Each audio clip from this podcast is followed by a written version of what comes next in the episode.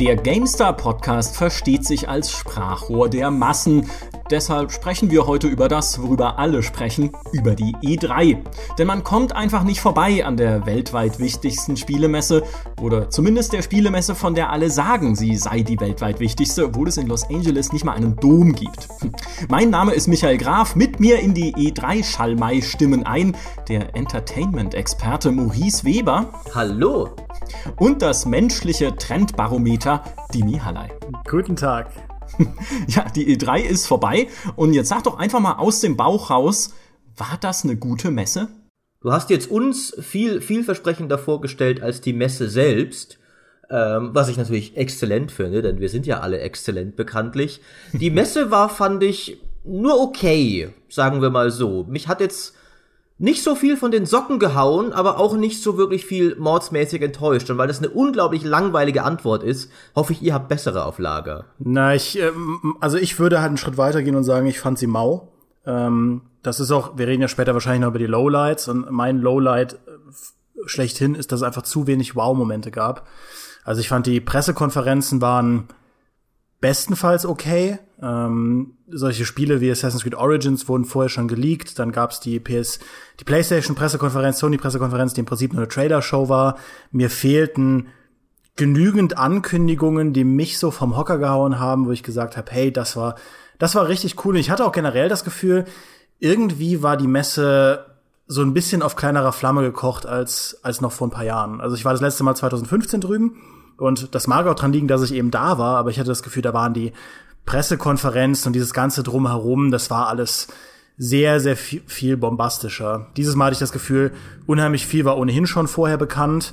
Ähm, so, die Leute sind auch nicht so krass drauf abgegangen und auch die Präsentationen, die da stattgefunden haben, ja, da war sehr viel eher routiniert als herausragend. Und dafür, dass das so ein bisschen der Showcase ist dafür, was in der Spielebranche gerade abgeht und wie fantastisch die Spielebranche ist, fand ich das ein bisschen mau.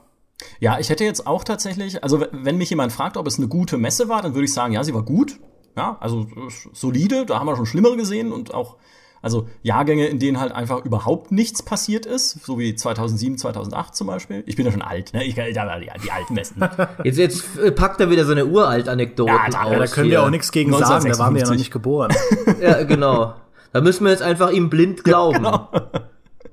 Also würde ich schon sagen, es war eine gute Messe. Ich finde schon, dass es ein paar Highlights gab. Es gab auch ein paar Ankündigungen, die mich interessiert haben. Aber es ist tatsächlich nicht mehr dieser ultimative Leuchtturm, den es im Jahr gibt in der Spielebranche, natürlich, weil auch über die letzten Jahre hinweg immer mehr Publisher und Entwickler gemerkt haben, hey, Moment mal, es ist doch eigentlich besser, wenn wir ein paar coole Spiele, die wir haben, außerhalb der E3 ankündigen, um nicht in diesem Messetrubel von sonst was allem unterzugehen.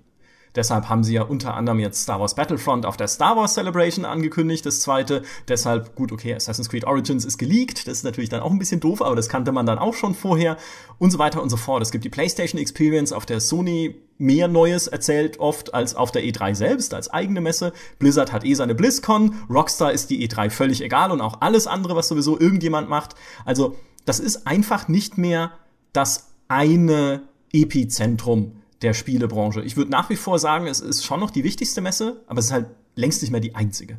Aber das ergibt ja eigentlich auch Sinn, weil ich finde, eigentlich ist dieses Messemodell der Ankündigungen, sagen wir mal, ist ja eigentlich Quatsch streng genommen, weil wer, wer, welcher einzelne Publisher profitiert denn davon, dass alle anderen zur gleichen Zeit auch wichtige Sachen ankündigen?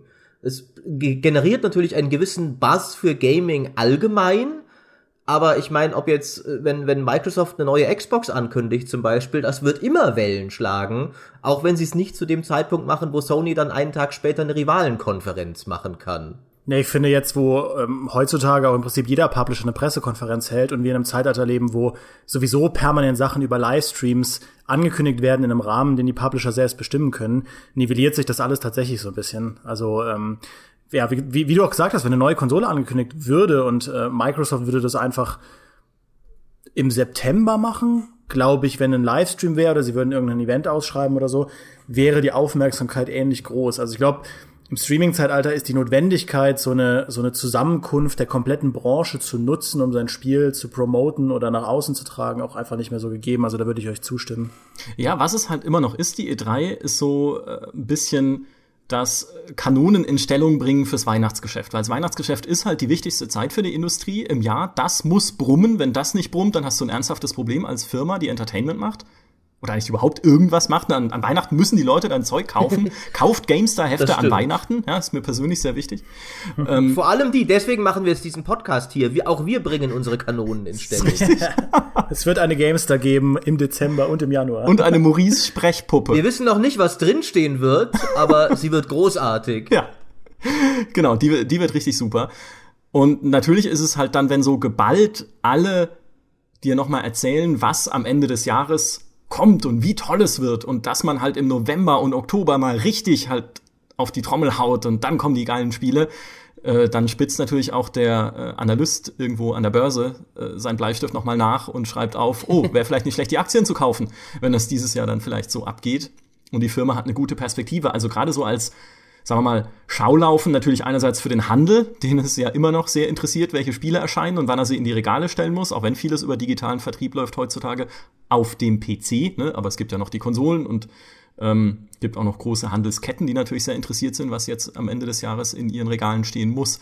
Und ähm, eben auf der anderen Seite Leute, die sich halt für Finanz interessieren, wird das, also die, die schauen da schon sehr genau hin, glaube ich, was auf der E3 passiert. Aber jetzt gerade für uns als Spieler, ne, ich will jetzt gar, gar nicht mal so sagen als Journalisten, sondern für uns als Spieler ist es ja im Endeffekt tatsächlich egal, was wann angekündigt wird. Was ich viel wichtiger finde bei einer Messe, ist das, was für mich auch die Gamescom dann auszeichnet in Köln, nämlich das Feiern. Dass sich einfach eine Branche selbst feiert und wir alle, also jeder, der da hingeht, das gute Gefühl hat, hey, diese Spielebranche ist was total Positives. Man trifft da coole Leute, um coole Spiele zu spielen, nachdem man vielleicht ein paar Stunden lang angestanden ist, aber das sind halt logistische Probleme. Aber trotzdem, man fühlt sich halt einer großen, tollen Community zugehörig. Und für sowas finde ich Messen halt einfach klasse. Das stimmt. Und einen Vorteil haben sie auch noch, denn diese Tatsache, dass was untergehen kann, ist ja aus Publisher-Sicht vielleicht auch von Vorteil, weil wenn alle gleichzeitig ins Rennen gehen, hast du die Chance, die Konkurrenz zu deklassieren, die zur gleichen Zeit versucht, die anderen zu überzeugen. Das beste Beispiel dafür ist einfach die Ankündigung der, es war nicht mal die, die finale Ankündigung, aber die, die großen Konferenzen zur PS4 und zur Xbox One damals, die auf der E3 kurz nacheinander stattfanden und wo Sony einfach ins Rennen gehen konnte und sagen konnte, ja, guckt mal, wie viel besser wir sind, direkt danach das ist schwerer zu timen, wenn du, äh, wenn jeder einfach zu seinen eigenen Zeiten sein Ding macht. Das heißt, wenn du zuversichtlich bist, dass du das Beste hast, dann ist die E3 natürlich super für dich als Publisher und vielleicht denken sie sich das alle jedes Mal davor. Ja, und dieses Jahr hatte ja das Beste, zweifellos, die Volver die einfach die, die, beste, die beste Pressekonferenz gemacht haben, die es je gab und die es je geben wird. Also wer sich die mal, wer die nicht gesehen hat, unbedingt anschauen. Das ist im Prinzip eine Satire auf äh, andere Pressekonferenzen, die geht auch nicht lange. Und da gibt es Blut, da gibt es explodierende Köpfe, äh, sehr viel Mord und auch das, das äh, quasi Showcase danach, was im Prinzip eigentlich eine einzige Gagshow war, völlig Banane. Ähm, war gerade für uns fantastisch zu gucken, weil das bei uns mitten in der Nachtschicht lag und alle schon so einen Müdigkeitsgrad äh, erreicht hatten, an dem man sich normalerweise David Lynch-Filme anschauen kann. Und die Volva ist tatsächlich genauso gut, äh, um übermüde zu schauen. das stimmt, die, die war ein postmodernes Kunstwerk, diese, diese Konferenz. Halt, Moment, wenn wir und, über Kunstwerke der Postmoderne im Zusammenhang mit E3-Pressekonferenzen reden, ich muss es sagen, unvergesslich ist die Konami-Pressekonferenz 2010. Wer die nicht kennt, tatsächlich ein, wirklich, das ist eine, eigentlich ein Befehl. Ja, ich will, das, ich will nicht von einer Empfehlung sprechen, denn das ist längst weit drüber hinaus, sondern ein Befehl an alle Hörer. Schaut mal auf YouTube, ob es eine Aufzeichnung gibt dieser Konami-Pressekonferenz, weil peinlicher und schlimmer wird es nicht mehr.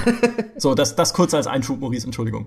Und, und bei all dem, was Konami seitdem verbrochen hat, finde ich es auch völlig legitim, sich schadenfroh über sie lustig zu machen. Denn äh, retrospektiv wissen wir, alles, was ihnen dort passiert ist, haben sie genauso verdient. Aber ich fand auch auf dieser E3 gab es einige schöne Cringe-Momente. Oh äh, da habe ich einen Artikel gelesen, ich glaube, es war auf Polygon, der sich damit auseinandergesetzt hat, dass man jetzt merkt, was passiert, wenn die ganzen Publisher vordergründig Influencer einstellen stellen, um ihre Sachen auf den Messen zu vermarkten. Also Influencer heißt in dem Fall YouTuber, Twitcher. Und da hatten sie auf der auf der ähm, EA-Pressekonferenz für Need for Speed einen eingestellt. Der hat 10 Millionen Abos, ich kannte den nicht. Der macht im Prinzip so Prank-Sachen, ist auch ein sehr gut aussehender Kerl, äh, sehr muskulös und der sollte irgendwie das neue Need for Speed Payback ein bisschen promoten während der PK und hat dann seinen Text vergessen, hat den Faden verloren und äh, hat anscheinend gemerkt, dass ohne Jump Cuts das gar nicht so einfach ist, drei Minuten am Stück was zu sagen. Ähm, und das muss man sich auch mal anschauen. Das ist sehr toll. Und auch bei Battlefront haben sie ja äh, vordergründig äh, Influencer rangelassen, um das Ganze zu begleiten, beziehungsweise auch dazu spielen. Und ich war, ich war ja so neugierig wie Battlefront 2 wird spielerisch, weil ich tatsächlich noch kein Gameplay gesehen hatte vom Multiplayer, wie alle anderen auch. Und ich glaube, jemand, der den Vorgänger nicht gespielt hat, hat absolut nicht verstanden, was da passiert ist. Die haben dieses Spiel eine halbe Stunde gespielt, ohne in irgendeiner Form strukturiert zu erklären, was da stattfindet, was da gemacht wird, wie das alles funktioniert. Also, äh, wenn man mal schauen will, wie, wie so Announcement-Sachen äh, aus Geldgründen in die Hose gehen können, das, äh, das ist so ein gutes Beispiel, finde ich. Ich finde aber, EA macht es ja gar nicht schlecht mit EA Play. Der Gedanke, der hinter dieser Veranstaltung steht, ist ja eigentlich gar nicht verkehrt, nämlich, dass man sagt, wir zeigen die Spieler. Okay, sie nehmen dann halt YouTuber und Twitcher, sind natürlich auch Spieler, auch teilweise die sind halt authentisch. unterhaltsame. Ja, tatsächlich.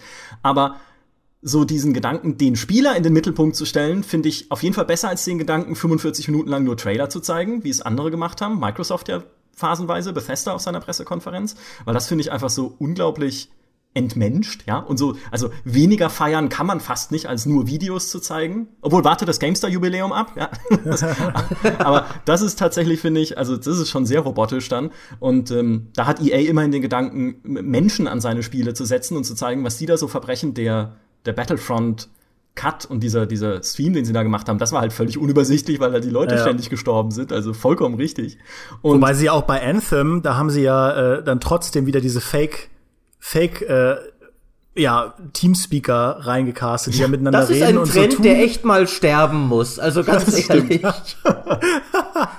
also, sich, also dieser Moment, als er sich gefreut hat oder er oder was, ich weiß gar nicht mehr, äh, über eine super rare oder so eine epic legendary Waffe, die man gefunden hat. Das ist der gekünstelste Moment, den ich seit langem gesehen habe. Das war wundervoll. das stimmt. Das ist richtig. Aber das zweite, was ich noch sagen wollte, das zweite, was sie mit EA Play eigentlich richtig gemacht haben, zumindest aus Electronic Arts Sicht richtig, ist, dass sie ja diese Veranstaltung sozusagen vor die E3 geflanscht haben, vor alle anderen Pressekonferenzen und bevor die Messe richtig losging. Und tatsächlich hat man gesehen, dass ihre eine Neuankündigung, das Anthem, was ja nicht mal eine große Ankündigung war, sondern nur ein Render-Trailer mit einer Mauer und Typen mit Jetpacks. Ja, diese eine Neuankündigung war auf Gamestar.de der erfolgreichste E3-Artikel. Das hast du, glaube ich, sogar geschrieben, die, die Ankündigungsnews. Ja. Das war äh, diese, also ich glaube, die Ankündigungsnews, die erste gut lief, das war ja nur zu diesem winzig kleinen Teaser ja. auf der, ähm, das war ja bei EA, genau. Das war auf der EA-Pressekonferenz und bei Microsoft haben sie es dann mit tatsächlich mit diesem längeren Ding da gezeigt, wo man dann auch mal die Jet Jetpacks in Aktion gesehen hat. Mhm. Und äh, auf der, genau, auf der, äh, auf der EA war das nur dieser kleine Teaser. Äh, und der allein, aber das war halt auch BioWares neues Spiel ist enthüllt. Das will jeder wissen, was es ist. Und äh, da gab es ja dann auch sofort äh, strittige Meinungen. Äh, Maurice hat da ja eine Kolumne geschrieben. Der, äh, ich weiß gar nicht, wovon du redest. Der war ja von der Art und Weise, wie das gezeigt wurde, ganz bitter enttäuscht. Ja. Richtig. Äh, aber lasst uns doch vielleicht ja. mal, bevor wir hier zu sehr äh, uns darüber lustig machen und äh, aufregen, was alles schiefgelaufen ist, dafür wird es noch viel Zeit geben, lasst uns doch mal drüber reden, was uns gut gefallen hat, was unsere Lieblingsankündigung jeweils war. Und bei mir kannst du eigentlich nur eine Antwort geben, nämlich äh, Age of Empires. Ein Name, von dem man überhaupt nie im Leben erwartet hätte, ihn überhaupt auf dieser E3 oder vielleicht gar jemals einer E3 überhaupt wieder zu hören. Und dann war es da plötzlich, das 20 Jahre alte Age of Empires mit Vololo und allem drum und dran. Und weil wir auch gerade von erfolgreichen E3-Artikeln sprachen, das war auch einer der erfolgreichsten bei uns. Vor allem in dem Moment, als es kam und wir den auf Facebook geteilt haben, ist der komplett explodiert und hat so manchen großen Blockbuster locker in den Schatten gestellt, weil alle so begeistert waren, dass dieses Uralt-Ding wieder da ist. Um, und, und, um das mal in Perspektive zu setzen, also es gab der erfolgreichste Moment, den wir bisher hatten auf der Gamester.de dieses Jahr, war der Tag, als ähm, dieser Fuck-up war bei GameStop mit der PS4 Pro, äh, die man dann eintauschen konnte gegen eine normale PS4. Und am selben Tag wurde das neue Call of Duty angekündigt. Das war bisher der Highlight-Tag, wie viele Leute gleichzeitig auf der Gamester waren. Und Age of Empires hat das getoppt. Also das, das ist so explodiert mehr als jedes andere Spiel, zumindest punktuell gesehen, in diesem einen Moment, als es, äh, oder in dieser kurzen Dauer, als es gerade frisch angekündigt wurde und das bei Facebook live gegangen ist, das war der Wahnsinn. Also der absolute Wahnsinn. Ja, weil man sich einfach freut, dass das Spiel noch existiert. Wie Maurice sagt, wer hätte denn gedacht, jemals wieder Age of Empires zu hören aus dem Mund eines Microsoft Verantwortlichen? der nicht sagt, nein, sorry, also Age of Empires kann ich gerade nichts ankündigen, ne? Aber wir wissen, dass es eine Marke ist, die die Fans lieben. Das ist ja das, was man jahrelang gehört hat, auch ich ständig immer wieder in Interviews. Ja, nö, nö, wir wissen, ihr liebt das. Ja, ja, aber nö, nö, da können wir nichts zu sagen. Und ja. äh, jetzt tun sie wenigstens was. Ja, irgendwann Richtig. machen wir einen Podcast hier drüber, in dem wir die ganze Zeit nur schwadronieren und schwärmen, wie toll Age of Empires war. Also das, äh, das kann ich super verstehen. Ähm, Richtig, also wir könnten jetzt eigentlich auch den ganzen Podcast darüber reden. Das wollen wir natürlich nicht. ähm, aber was mich halt an dieser Ankündigung vor allem gefreut hat, also zum einen, ich meine, das sieht überraschend cool aus erstmal. Age of Empires 1 dass das heutzutage doch noch so cool aussehen kann, Klar, ist immer noch veraltet natürlich, aber die, die, dass sie alle Sprites neu gezeichnet haben, das sieht ziemlich hochwertig sogar wieder aus. Aber viel relevanter finde ich eben die Tatsache, dass mit dieser Marke wieder was passiert. Und sie haben ja auch gesagt, das wird erst der Anfang des 20-jährigen Jubiläums sein und auf der Gamescom wird es mehr geben. Und ich kann mir halt auch irgendwie nicht vorstellen, dass sie Age of Empires 1 einfach im Vakuum remastern. Also du ziehst dieses uralte Spiel raus, beim Zweier noch eher, weil der Zweier war für sich noch der größere Klassiker. Aber dass du den Einser wieder rauskramst und den remasterst, ich finde, ohne jetzt zu optimistisch werden zu wollen, weil man ist ja ein gebranntes Kind als Strategiefan, das muss doch eigentlich darauf hindeuten, dass sie irgendwelche Fortsetzungspläne haben. Ja, stell dir mal vor, es käme ein Age of Empires 4 und man kann es sogar kostenlos spielen auf seinem Tablet äh, und, auf seinem, und auf seinem Smartphone. Du bist grausam, das, das war seelisch grausam. Das, das war nicht nett von dir. Alles Nein. ist möglich heutzutage. Fire Emblem ist auch erfolgreich auf dem Tablet, ja. ja, ja, wie gesagt, also da, da kommt der Punkt mit dem nicht zu optimistisch werden ins Spiel. ähm, aber äh, dass, die, dass die Marke Age of Empires anscheinend, dass irgendwem bei Microsoft zumindest mal wieder aufgefallen ist, äh, Moment, die ist ja eigentlich ganz geil und da könnte man noch was damit machen. Wahrscheinlich, ich habe es heute mit Micha auch schon besprochen, wahrscheinlich kam das ungefähr so zustande, dass sie gemerkt haben, verdammt, unsere neue PC-Strategie versagt mal wieder komplett, weil unser Store wieder mal der letzte Müll ist dann probieren wir es doch mal mit der einen ultimativen PC-Marke, die wir noch haben. Und wenn Age das nicht rausreißen kann, dann können wir den PC auch komplett aufgeben. ähm, und deswegen ist das Ding ja auch leider, wie es aktuell aussieht, es ist irgendwie ein bisschen unklar. Es sieht aus, als wäre es exklusiv für Windows 10. Es gibt, sagen wir mal, unterschiedliche Sachen auf der eigenen Website. Einmal steht da Mindestvoraussetzung Windows XP aber die offizielle Ankündigung auf Microsoft sagt auch wiederum exclusively Windows 10 mehrfach. Ähm, und im Trailer steht auch Windows 10. Sollte das der Fall sein, wäre es ein, ein Wermutstropfen, sagen wir mal. Ja, also ich stimme dir zu, wenn sie schlau sind, dann machen sie es äh, komplett über den Windows Store. Weil das, das ist, glaube ich, das eine Flaggschiff, womit sie das äh, noch, noch so richtig unter die Leute bringen können, nachdem ja bisher sehr viel darauf gefloppt ist ja, all die anderen exklusiven Windows Store Dinger, also sehr viele von denen kamen ja dann irgendwann später doch noch für Steam. Naja, ähm, Quantum Break und äh, Halo Wars und so. Richtig. Einser. Und vielleicht wird das bei Age of Empires auch noch mal so sein, aber das war so mein, mein Gedanke eben so, ja, jetzt probieren sie es noch mal mit dem ultimativen PC-Flaggschiff. Aber das würde wenigstens bedeuten, dass sie es als das ultimative PC-Flaggschiff erkannt haben, dass es ist und äh, die Reaktionen bei uns beweisen ja auch, äh, die sind natürlich nicht repräsentativ für die ganze Welt da draußen. Am Ende wird sich ein Assassin's Creed oder sowas immer noch besser verkaufen, aber das Interesse bei gewissen Gruppen ist da und sehr stark. Und es war bislang eigentlich sehr blöd, dass sie daraus so wenig gemacht haben. Von daher hoffen wir mal auf mehr und äh, jetzt könnt ihr mir eure Lieblingsankündigungen noch erzählen. Assassin's Creed ich finde tatsächlich, also einerseits natürlich bei mir auch Age of Empires, aber ich fand tatsächlich Assassin's Creed Origins, das ja schon geleakt war, okay, aber trotzdem mit eine der, der spannendsten Neuankündigungen, zumindest für mich persönlich, weil ich das Setting einfach mag.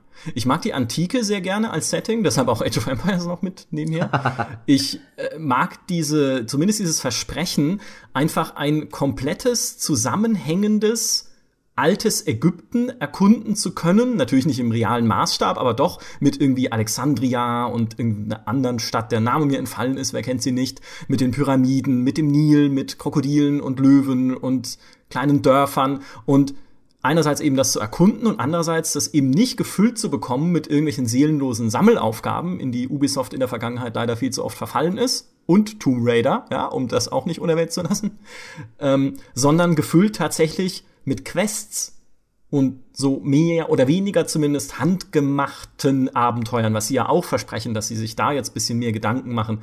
Ähm, wie sie diese Welt vernünftig füllen. Und das finde ich tatsächlich klingt mal nach einem Fortschritt für ein Ubisoft-Spiel. Es gab zwar auch Sachen, die mir nicht gefallen haben. Dieses komische aufgesetzte Level-System, finde ich, hat in Assassin's Creed nichts verloren. Mit irgendwie Level 7 erreicht, jetzt Fähigkeiten vor, äh, freischalten. Das finde ich, das wirkt befremdlich. Und auch diese komische Riesenschlange, die man in einem Trailer gesehen hat, ähm, fand ich irgendwie komisch. Als ich das übrigens, äh, ich war ja bei dem GameStar Stream mit dabei zur Microsoft Pressekonferenz, wo es zum ersten Mal Gameplay zu sehen gab aus Assassin's Creed Origins und habe den Kollegen Schneider und Obermeier in dem Moment gesagt, für mich passt diese Riesenschlange nicht, weil Assassin's Creed ein realistisches Szenario ist. Da musste ich ah, mich erstmal ja, lange auslachen lassen. ja, weil es halt dieses Science-Fiction-Ding da noch dranhängen hat. Aber die alten Sachen sind realistisch, halbwegs. Also nee, ich, ja. ich fand Origins echt spannend.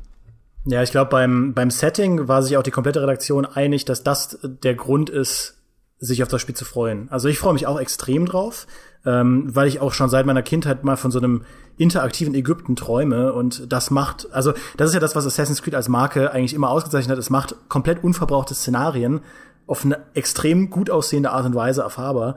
Ähm, die zwei Gründe, warum es nicht zu meinem absoluten Highlight gehört, das eine ist, weil eben schon so viel geleakt war. Also ich finde, das war ein Leak-Fiasko, was da alles vorher schon äh, enthüllt wurde. Und das zweite ist einfach, ich bin sehr skeptisch gegenüber der Spiel Spielmechanik. Also sie bezeichnen es ja eher als Action-Rollenspiel, denn als ähm, normales Action-Adventure wie früher.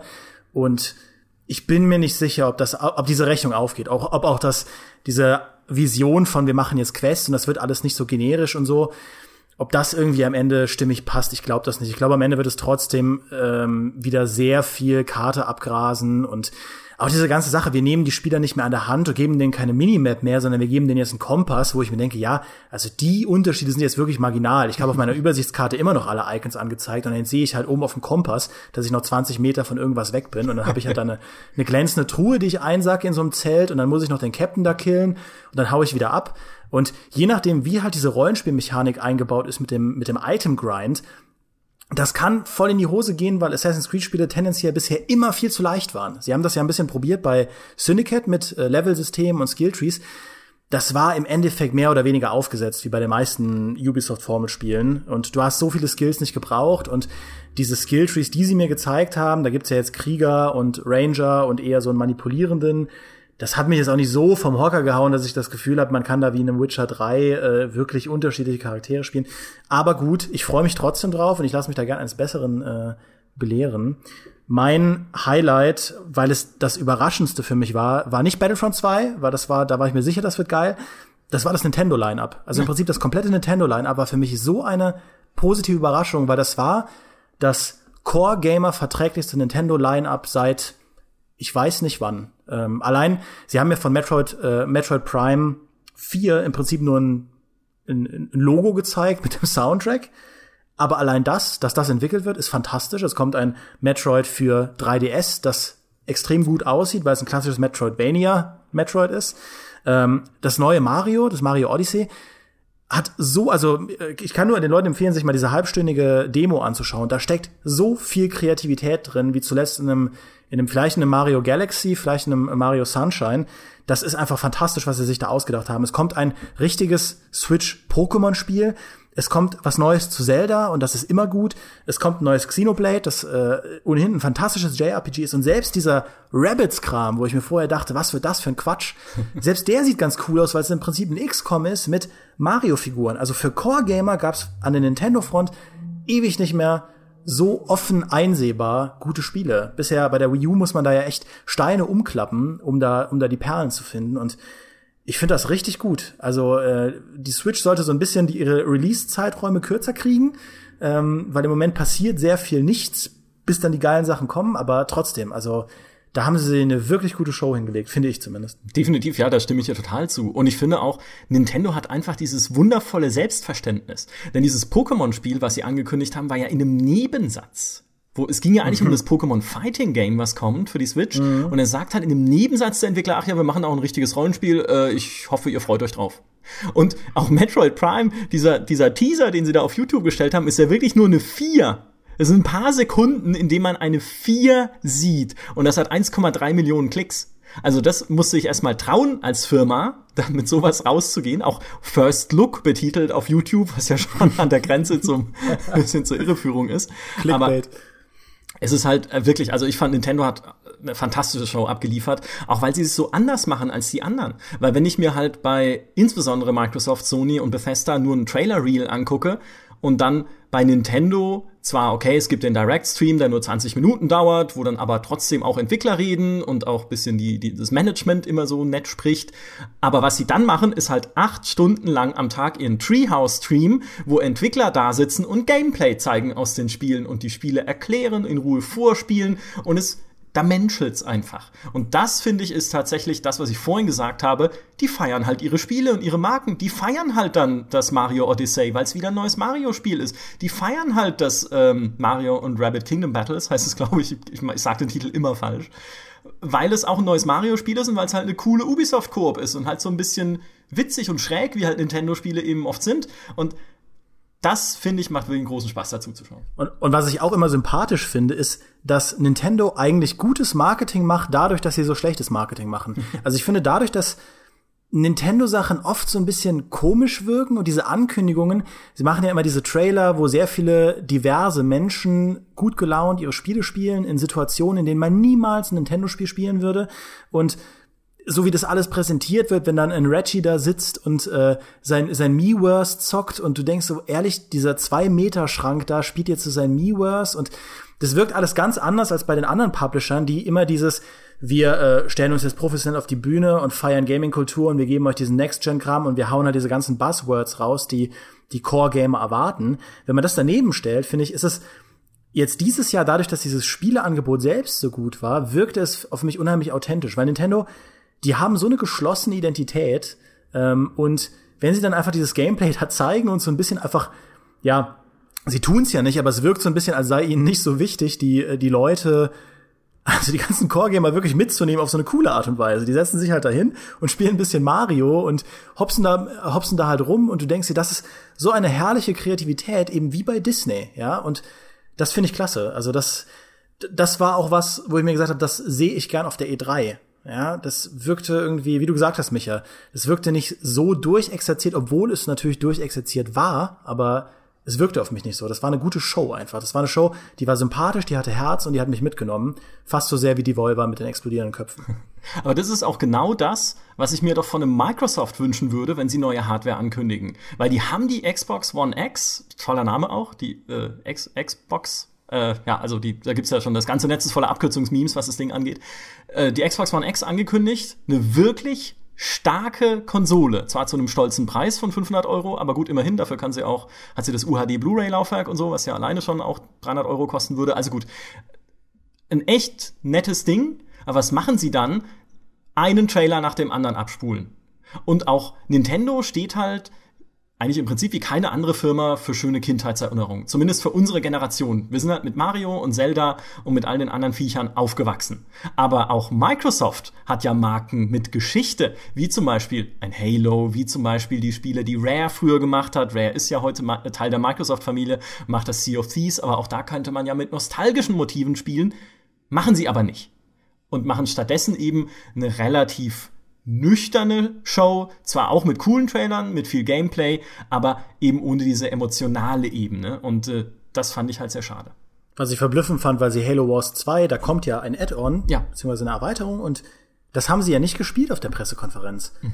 Wo ich mir dachte, da hätte man doch jetzt so einen schönen Render-Trailer rauspacken können, um zumindest da die Leute zu greifen. Ja. In dem Moment, als sie am Ende gesagt haben, ja, ähm, wir äh, präsentieren jetzt noch eine Sache, ein Entwickler, der mit uns seit den Anfangstagen, und da dachte ich schon, okay, jetzt kommt irgendwie, gut, es ist ja nicht mehr Bungie, aber es kommt halt irgendwas mit Halo, dann meinen sie seit den Anfangstagen der, der Xbox One X und dann haben sie eben Anthem gezeigt. aber ich dachte, irgendwas, irgendwas klassisch Halo-mäßiges muss doch noch kommen und sie hatten tatsächlich was in der Hinterhand, aber das war dann irgendwie anscheinend zu klein, um äh, auf der großen Bühne gezeigt zu werden. Wo wir gerade bei Microsoft und äh, falschen Entscheidungen sind, äh, kriegen wir hier gerade eine Live-Meldung rein von der E3, äh, von unserem geschätzten Kollegen Heiko Klinge, äh, der nachgefragt hat wegen Age of Empires. Es ist tatsächlich Windows 10 exklusiv, um diese äh, Unklarheit von vorhin direkt aufzulösen. Wow, wow. Äh, da Breaking sieht man mal, News wie, im Podcast. Wir, wir nehmen hier diesen Irre. Podcast um 11 Uhr abends auf, aber Heiko Klinge ist am anderen Ende der Welt und schaltet sich live ein, ähm, um uns den heißen Scoop zu bringen. Das ist doch äh, gewiss auch mal interessant. Und äh, ja, das ist natürlich irgendwie doof. Wir sprachen schon drüber. Und auch was Dimi gesagt hat, stimme ich zu, dass das Halo Wars Add-on, das äh, lief sowas von unter ferner liefen, dass du wirklich genau hinschauen musstest, um festzustellen, dass es überhaupt angekündigt wurde. Ähm, hat mich etwas überrascht. Ich meine, Dimi und ich, wir hatten ja beide schon den Eindruck, dass dieses Spiel, äh, sagen wir mal, arg auf dem absteigenden Ast war. Wir wollten neulich mal äh, den Multiplayer spielen und haben einfach keine Matches mehr gefunden. Umso überraschender, dass überhaupt ein Add-on kommt. Aber wenn du das dann machst, dann doch ein bisschen mehr als weil du hast ja den Entwicklungsaufwand schon reingesteckt, dann versuch doch noch mal das Ding wieder zu befeuern, anstatt zu sagen, ja, das Add-on, das haben wir jetzt hier so irgendwie, aber eigentlich wollen wir auch nicht so drüber reden, ne, das, äh, also hier ist es halt, kauft's oder auch nicht, ist uns Ja, egal. und abse abseits davon fahren sie auch ganz gerne ihre E-Sport-Ambitionen bei Halo 5. Als hätte man ja zumindest irgendwie in Halo 5 mit 4K-Überarbeitung zeigen können. Irgendwas, um, um halt die Microsoft-Marke auf der Xbox schlechthin mit der neuen Konsole zusammen zu assoziieren. Jetzt stattdessen war wahrscheinlich der größte Hit dann, dass sie das Anthem-Gameplay hatten. Ähm, naja, gut. Hätten wir anders gemacht. Ja, und, und das Anthem-Gameplay ist ja äh, erstmal gar nicht äh, ein Microsoft-Titel. Also ja, ja, eben, ja eben ein, deswegen äh, ja. Das ist, sie haben im Prinzip einen Third-Party-Developer jetzt äh, an ihre Xbox One X, äh, One, One X äh, gebunden und das ist ja bei Assassin's Creed genauso. Das war ja auch ein Spiel, wo sie gesagt haben, das ist jetzt hier auf der One X mit 4K.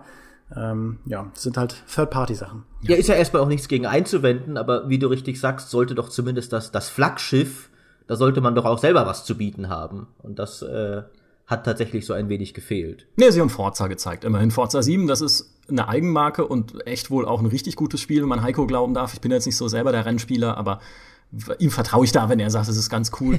und ähm, das ist ja auch durchaus ein Spiel, auf das sich PC-Spieler freuen können, weil Microsoft macht ja keine Xbox-Exklusivspiele mehr, sondern bringen alles auch dann für den PC raus. Und selbst wenn sich eben niemand eine One X nicht kaufen möchte, kriegt er Forza 7. Gut, man weiß nicht, mit, welchem Hardware, mit welchen Hardware-Anforderungen, ne, wenn das halt nicht exakt auf die Hardware optimiert ist, wie man es bei einer Konsole machen kann, wird es ja immer manchmal ein bisschen schwierig auf dem PC, wie die Vergangenheit gezeigt mhm. hat, zum Beispiel von irgendwelchen Fledermaus-Superhelden oder so. Aber das ist ja alleine schon eine gute Nachricht äh, für PC-Spieler, ja, sagen zu können, hey, guck mal, alles, was da gezeigt wird und was cool ausschaut auf der Xbox, das kriegen wir auch. Ja, das stimmt. Das stimmt und das, äh, das finde ich auch, kann man durchaus, wie du es gerade getan hast, nochmal herausstellen und loben, weil auch wenn Microsoft, äh, und man haut da ja gerne drauf ein, auch wir nicht immer alles perfekt macht mit seiner PC-Store-Plattform, ist halt trotzdem deren Spiele kommen halt für den PC, während die von Sony nicht für den PC kommen. Man mag sich darüber streiten, was die bessere finanzielle Strategie ist. Die PS4 schlägt sich ja in der aktuellen Generation deutlich besser als die Xbox One. Aber dennoch bin ich als PC-Spieler sehr froh drüber, dass Microsoft da nicht mehr ganz so äh, ekelhaft mit seinen Exklusivspielen umgeht, sondern man auch als PC-Spieler die genießen kann. Und der Phil Spencer hat ja sogar gesagt, dass er sich vorstellen könnte, dass diese Xbox-Abwärtskompatibilität, sie haben ja jetzt gesagt, dass sie sogar die Spiele der allerersten Xbox auf der One spielbar machen, dass das eventuell auch für den PC kommen könnte. Also er könnte es sich zumindest vorstellen. Und Microsoft sieht eben dieses Zusammenwachsen der Plattformen, ihr Play Anywhere, das sehen die tatsächlich als den Trend schlechthin. Das ist ja auch das, womit sie die Universal Windows App dann immer mehr verkaufen wollen. Dieses, wir haben im Prinzip ein Spiel und egal was du hast, du kannst es spielen. Und wenn das tatsächlich passiert, dann fände ich das sehr cool. Es gibt zwar nicht so viele Xbox 1 Spiele, ähm, die die nicht für den PC kamen, die super waren, aber ich würde so gerne das Original Splinter Cell Double Agent auf dem PC spielen, weil das, das gab es zwar für den PC, aber in der Next-Gen-Variante und die war schlimm, die war furchtbar. Und es gab dann eine Last-Gen-Variante, in schlechterer Grafik, die war inhaltlich viel, viel besser, weil das Spiel ursprünglich für Last Gen entwickelt wurde und dann, als die 360 kam, schnell irgendwie noch so eine neue Version zusammengeschustert wurde für die neueren Plattformgenerationen. Und das würde ich so gerne auf PC spielen. Also dieses Hin und Her und dass da Microsoft Barrieren abschafft zwischen den Plattformen, finde ich super. Ähm, ist eine gute Chance und ich, ich sage das ja auch immer, wenn Leute die One kritisieren, dieses wir sind mit der Community zusammen und wir versuchen Sachen zu machen, die die Community gut findet. In den letzten Jahren kriegen sie da echt die Kurve. Also sie machen einige Ankündigungen, wo man sich sagt, das ist echt cool. Alleine auch, und ich stimme dir zu, Micha, dass sie Forza 7 auf den PC bringen, denn ich bin auch ein großer Forza-Fan. Ja, und sie, sie lassen ja nicht nur äh, die Xbox und den PC zusammenwachsen, sondern es gibt ja auch minimalst leichte Andeutungen, dass sie versuchen, mit Nintendo ein bisschen zusammenzuwachsen. Weil Rocket League wird man zusammen mit Switch-Spielern spielen können. Das ist plattformübergreifend. Natürlich, um die Community zu vergrößern, weil die Community von Rocket League auf den anderen Plattformen halt schon da ist und auf der Switch noch nicht. Gut, guter Move von Nintendo. Und man wird Minecraft plattformübergreifend spielen können. Zwar wieder nur die blöde Windows 10 Version von Minecraft und nicht die coole Java Version mit den ganzen Mods, aber auch da immerhin. Also sie arbeiten sehr daran, diese Plattformschranken abzubauen. Und ich bin da ein großer Fan von, weil ich mag dieses Plattformdenken, das ja oft schon in so einen Religionskrieg ausartet, überhaupt nicht. Also wenn jemand wirklich seine Xbox, seine Playstation oder seinen PC schon so Glaubensmantra-mäßig verteidigt und alles andere ist Mist, hm, äh, das finde ich ja immer ein bisschen, äh, ist mir immer ein Schritt zu, zu weit. Ja, man kann immer sagen, ist meine Lieblingsplattform, aber es gibt auch schon noch andere coole Plattformen. Und ich persönlich spiele ja auch auf allen gerne. Oder ich glaube, überhaupt als, als Spiele. Journalisten oder in dieser Branche Beschäftigte kennt man schon auch die Vorzüge aller Plattformen, auf denen so gespielt wird. Aber gut, Microsoft geht da immerhin Schritte, das ein bisschen abzubauen. Ich glaube zwar nicht, dass es groß irgendwie zum Trend wird oder groß Schule machen wird jetzt in den nächsten Jahren, weil wir ja auf dem PC eher ein bisschen die gegenläufige Bewegung sehen, dass versucht wird, oder dass zumindest die Third-Party-Publisher versuchen, sich eigene Plattformen zu schaffen, um Spieler in ihr Ökosystem einzubinden, wie jetzt zum Beispiel Activision mit Destiny, das ja im Battlenet oder im ehemaligen Battlenet laufen wird auf dem PC und nicht etwa auf Steam, wo es ja schon Communities gibt. Okay, das ist halt eher dann deren Bier, ja, die wollen halt ihr eigenes, äh, ihr eigenes Geschäft da voranbringen, aber zumindest Microsoft, ja, als großer Player macht das und das kann man ihnen hoch anrechnen. Da stimme ich dir voll zu. Aber nachdem ich euch äh, vorher zum Lob aufgerufen habe, äh, jetzt hat der Zyniker in mir das äh, ganze Schöngerede satt. Jetzt können wir auch noch ein bisschen darüber reden, was scheiße war, äh, beziehungsweise über äh, unsere Enttäuschungen der Messe. Zumal äh, die mir ja schon vorher angeteasert hatte, was meine war. Und ich will gleich vorausschicken, es ist eine Enttäuschung auf höherem Niveau. Ich habe jetzt selbst hier vielleicht mit Scheiße ein zu hohes Wort gewählt, aber ich war nicht überzeugt von Anthem, sagen wir es mal so. Äh, das mag zum einen daran liegen, dass ich ein grummeliger alter Mann bin im Herzen, äh, der immer noch gerne äh, in den Zeiten von 2D-isometrischen Rollenspielen lebt und der es mit Missmut von seinem Rasen beobachtet, wie die jungen BioWare-Hipster zu Shooter-Entwicklern sich immer mehr entwickeln. Das hat mit Mass Effect angefangen und äh, jetzt tun sie nicht mal mehr so, als wäre es ein Shooter-Rollenspiel-Hybrid, sondern es ist jetzt ein Shooter, der halt noch bisschen so Destiny-mäßig äh, Rollenspiel-Beute vielleicht drin hat. Und das ist überhaupt nicht, was ich von BioWare will. Äh, obwohl ich Beuteshooter prinzipiell mag. Ich bin ein großer Borderlands-Fan, aber ich brauche jetzt nicht unbedingt von BioWare sowas.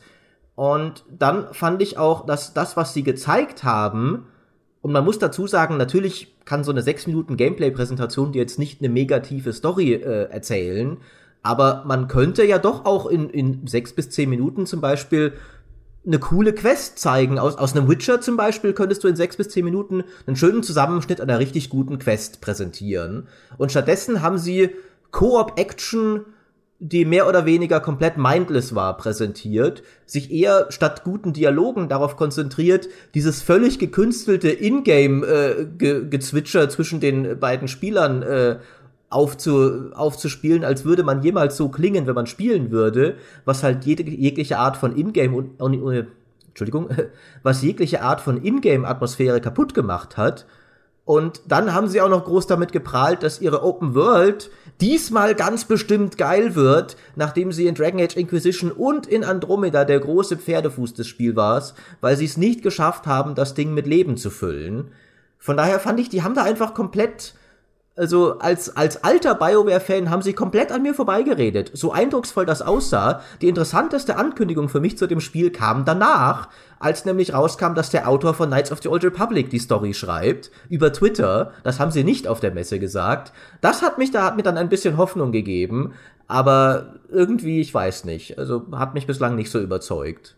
Ja, im Prinzip kannst du dann ja wahrscheinlich genau das Gezetere, das du schon bei Mass Effect Andromeda äh, gebracht hast, jetzt dann nochmal bringen, wenn das Spiel dann äh, weiter voranschreitet. Und ja, dann brauchst du dich nicht wundern, warum die Leute denken, du seist 40 Jahre alt, Maurice. Ja, aber, aber Dimi, das, das will ich doch nicht. Ich will doch glücklich sein und mich freuen über BioWare-Spiele und mit ihnen durch Blumenwiesen tanzen, wie ich es früher getan ja, habe. Ja, aber schau, weißt du, du da machen sie dieses neue, flashy Ding und das hat, da, da gibt's Power Armor und Rüstungen und Effekte und Grafik und so und jeder 17-Jährige macht sich ins Höschen und dein Highlight der Messe war dann äh, ein Remake von einem uralten Spiel. Ja, ähm, ja. Das, ich, das, also ich traue mich ja eigentlich nicht, das zuzugeben, aber Age of Empires, dass das wiederkommt, ist auch ein, eins meiner Highlights gewesen.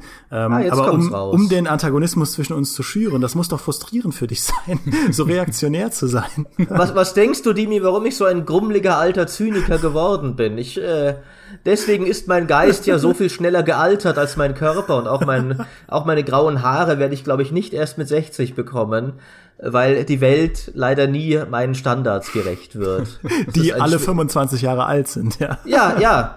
Ja, ich finde inzwischen hätte die Welt doch genügend Zeit gehabt, sich an diese Standards zu gewöhnen, ne? Aber ja. stattdessen verändert sich alles ständig. Schlimm. Runter Aber ich meinem Rasen, ihr Jünglinge. Ich werde mit dir ähm, Age of Empires spielen. Halt nur Skirmish-Sachen, weil sie ja keinen Koop einbauen, weil es ja auch spielerisch genauso wird wie früher. Aber ich werde mit dir Skirmishes zocken und dann äh, können wir uns zusammen Karten bauen und so und dann einfach so tun, als seien wir wieder sieben. Sehr gut. Entnehme ich denn diesem Antagonismus, dass du begeistert warst von Anthem? Äh, nee, tatsächlich nicht. also, ich muss sagen, das war ein Spiel, das mich äh, technisch sehr weggeblasen hat. Das stimmt, das will ich sogar zugeben aber ich habe einfach die Nase voll von diesem generischen Science-Fiction-Kram. Also ich, ich kann es irgendwie nicht mehr sehen. Ich finde, also das, das, da, da spreche ich aus tiefster dekadenter Übersättigung, weil das, was sie gezeigt haben, war schon beeindruckend. Äh, ich, ich sehe das, ich seh das ja wie du. Eigentlich war das eine beeindruckende Präsentation, aber dieses ganze, okay, die Menschen sind auf einem fremden Planeten, man kämpft da, man, sam man sammelt da neue Items, um seinem Anzug hochzurüsten und man hat halt so ein Master Chief Suit und dann gibt's halt Tanks und dann gibt's Ranger und dann gibt's Sniper und dann kann man Dinos kaputt schießen und dann fehlt eigentlich nur, dass es irgendwie prozedural generierte, obwohl es gibt ja prozedural generierte Wetterbedingungen in jeder Quest und ich weiß, dass es klingt sehr, sehr zynisch, aber für mich war das echt so ein bisschen Bullshit-Bingo auf der ähm, Wir machen moderne Spiele-Skala. Und ja, gib dich deinem Zynismus hin, Dimi. Schlag deinen Optimismus nieder und nimm deines Vaters Platz an meiner Seite ein. Ich habe das Gefühl, das, mit einer Fackel gut. zwischen euch gehen zu müssen und dem Licht. Ja, seht ihr das Licht? ja? Ich, ich bin, ich, äh, ich will nur mal die, äh, die positive äh, Jalmai aus dem Hintergrund sein, so ein bisschen. Ähm, ich fand es tatsächlich ganz spannend, Anthem. Nicht nur optisch, also es sieht ja wirklich super aus, sondern eigentlich exakt aus dem Grund, warum es Maurice nicht mag, weil für mich ist es ja eine Chance. Das ist eine Chance, dass BioWare die Stärke, die es hat, nämlich Storytelling, einbringt in ein Spiel, das halt ein bisschen so ist wie Destiny. Also in so ein Shared World, äh, MMO, Shooter, Dingsbums. Und das hat ja Destiny ursprünglich enorm schlecht gemacht. Also beim Launch von Destiny 1 war ja, hat ja, gab's ja quasi keine Story oder es hat überhaupt nichts Sinn ergeben in diesem Universum. Und BioWare hat jetzt die Chance, ein Universum zu bauen, in dem ich mich einerseits wohlfühle, das einen Hintergrund hat und in dem ich als Held auch vernünftig verortet bin und weiß, was ich tue und warum ich es tue. Und äh, also ich finde, sie haben es noch nicht gezeigt. Okay, ja, hätte man schon machen können, aber ich finde, sie sollten diese Chance nutzen und die will ich ihnen mal zugestehen. Ja, und ich meine, falls es doof wird, gibt's ja immer noch Horizon, das ist im Prinzip genauso, da gibt's auch Dinos und Dschungel und es sieht fantastisch aus. Stimmt. Und ich möchte einfach mal in den Raum werfen, dass der Autor von Knights of the Old Republic mit einem sehr schwer zu schreibenden und zu buchstabierenden Namen, der hat auch die Mass Effect Bücher geschrieben und da war teilweise echte Grütze dabei. Also Absolut. der ist kein Garant dafür, dass er gute Skripts machen kann. Endlich sagt's das mal kann auch alles furchtbar in die Hose gehen, ja? Endlich sagt's und, und mal wie einer. wir auch äh Die Mass Effect Bücher sind so schlecht, also ich musste mir von Kollegen viel anhören, hallo Petra, dass die Mass Effect, also dass zumindest das Mass Effect 1 Buch so toll ist. Ich habe das gelesen gehabt, noch bevor ich das Spiel gespielt habe und habe mir gedacht, äh, äh, das ist doch hier 0 nach 15 Science Fiction und 0 nach 15 ah. Charaktere. Also ja. Äh, definitiv, ja. Deswegen habe ich auch nicht Ja, also- verstanden, warum sich so viele Leute darüber freuen, dass der jetzt wiederkommt bei Anthem. Ja, Naja, Spiele kann er ja offensichtlich, aber es stimmt schon, dass er nicht unfehlbar ist, weil er hat danach, er hat ja auch äh, Star Wars Bücher geschrieben in der alten Republik. Er hat ziemlich ordentliche Darth Bane Bücher geschrieben und dann hat er es tatsächlich hingekriegt, seine eigene größte Schöpfung, äh, Darth Revan, komplett zu ruinieren. Also er hat die ganze, die Storylines von KOTOR 1 und 2 beide genommen und ihnen einen Epilog gegeben, der sie so komplett an die Wand gefahren hat, auf eine so widerliche, verabscheuungswürdige Art und Weise, dass, äh, ja, also, äh, da, dass ich mich, wie ihr hört, richtig aufgeregt habe und es immer noch tue. Also ja, der Mann ist nicht perfekt, aber Spiele schreiben kann er eigentlich. Äh, Sehr gut sogar. Von daher hoffen wir doch mal das Beste, denn äh, Anthem wird ja kein Buch werden. Ja, das stimmt. Und wo wir gerade bei Zynismus sind, jetzt kann ich auch mal ein echt, also eine, ein Schuldbekenntnis in den Raum werfen. Wer mich mal so richtig ratlos sehen will, soll sich meinen Auftritt anschauen bei der Ubisoft-Pressekonferenz in unserem Livestream. Das gibt's ja mittlerweile als Video, ähm, als Beyond Good and Evil 2 angekündigt wurde. Weil ich bin ja jemand, ich habe wirklich sehr viel gespielt. Wirklich viel. Beyond Good and Evil gehört nicht dazu. Ich habe früher immer nur gedacht, okay, auf dem Cover ist ein Mädel mit einer Kamera und einem Schwein. Okay. Ähm, hat mich jetzt als Teenager nicht so dann dazu gebracht, mein, äh, mein spärliches Taschengeld dafür zu investieren. Und dann habe ich das ausgesetzt und alle haben mir danach gesagt, wie toll es ist und so. Ich habe es nie nachgeholt. Und jetzt wurde Beyond Good and Evil 2 angekündigt. Und Fritz ist neben mir vor Euphorie ausgerastet, wie ich es, seit ich bei der Gamestar bin, noch nicht bei ihm gesehen habe. Ja, und er ist ja auch eigentlich eher ein reservierter Mensch. Ähm, das ja, war, das, das braucht schon einiges, um das, bei braucht Fritz auszulösen. Das ja, stimmt. und, und äh, Obermeier war auch völlig außer Rand und Band. Und für mich war das ein Trailer, in dem ein Affe mit einem Schwein spricht und danach gibt's so ein bisschen Sequenz wie in das fünfte Element. Und dann war's das. Und das sah gut aus und so, aber ich habe absolut nicht verstanden, warum das Internet explodiert darauf. Und ich merke, das liegt natürlich daran, dass ich das Original nicht gespielt habe. Und ich gestehe jedem zu, dass das wahrscheinlich eine tolle Sache war. Aber es ist trotzdem, finde ich, bemerkenswert zu sehen, wie gewichtig heutzutage auch bei so, bei so E3s einfach diese persönliche Bindung ist, die man an Franchises hat. Wir haben ja da mal drüber geredet, über Remasters und Remakes und so weiter. Und ich finde, das ist so, so ein gutes Beispiel dafür. Äh, bei Age of Empires ja genauso, dass diese alten Marken, die wir mit unserer Kindheit verbinden oder mit irgendwelchen Wow-Momenten, weil niemand damals mit, mit Beyond Good and Evil 1 gerechnet hat, dass das so ein fantastisches Spiel ist, dass jetzt kündigen sie das halt wieder an und alle rasten aus. Und wenn man selbst das Spiel nicht gespielt hat, schaut man da drauf und sieht halt einen CG-Trailer, der jetzt auch nicht besser ist als irgendwie die Ankündigung von Overwatch, wo es auch sprechende Tiere gab und, äh, und fliegende Leute und Peng Peng und futuristische Welt. Und ich weiß, es klingt zy- zynisch, aber ähm, ja, und jetzt haben sie angekündigt, dass es ein prozedural generiertes Sternensystem wird. Und jetzt bin ich mal gespannt. Wie No Man's Sky. Jetzt bin ich echt mal gespannt, ob da wieder Träume sterben werden. Also ich äh, bin da, ich, bin da genau in deiner Position äh, und äh, wir brandmarken uns jetzt beide als Ketzer. Ich beobachte das auch so fasziniert von außen, weil ich es auch nie gespielt habe. Was ich halt nur doppelt interessant finde, weil du es mit Age of Empires verglichen hast. Es gibt ja sehr viel Nostalgie heutzutage in der Gaming-Branche, darüber sprachen wir auch schon. Nur ist das meistens für Marken, die damals echte Hits waren. Age of Empires ist heute vielleicht ein Nischentitel, aber damals war es ja das Ding schlechthin. Nur ich frage mich, woher kommt das bei Beyond Good and Evil, weil der ganze Grund, warum das ewig nicht fortgesetzt wurde, ist doch, weil das Ding damals ein kompletter Flop war.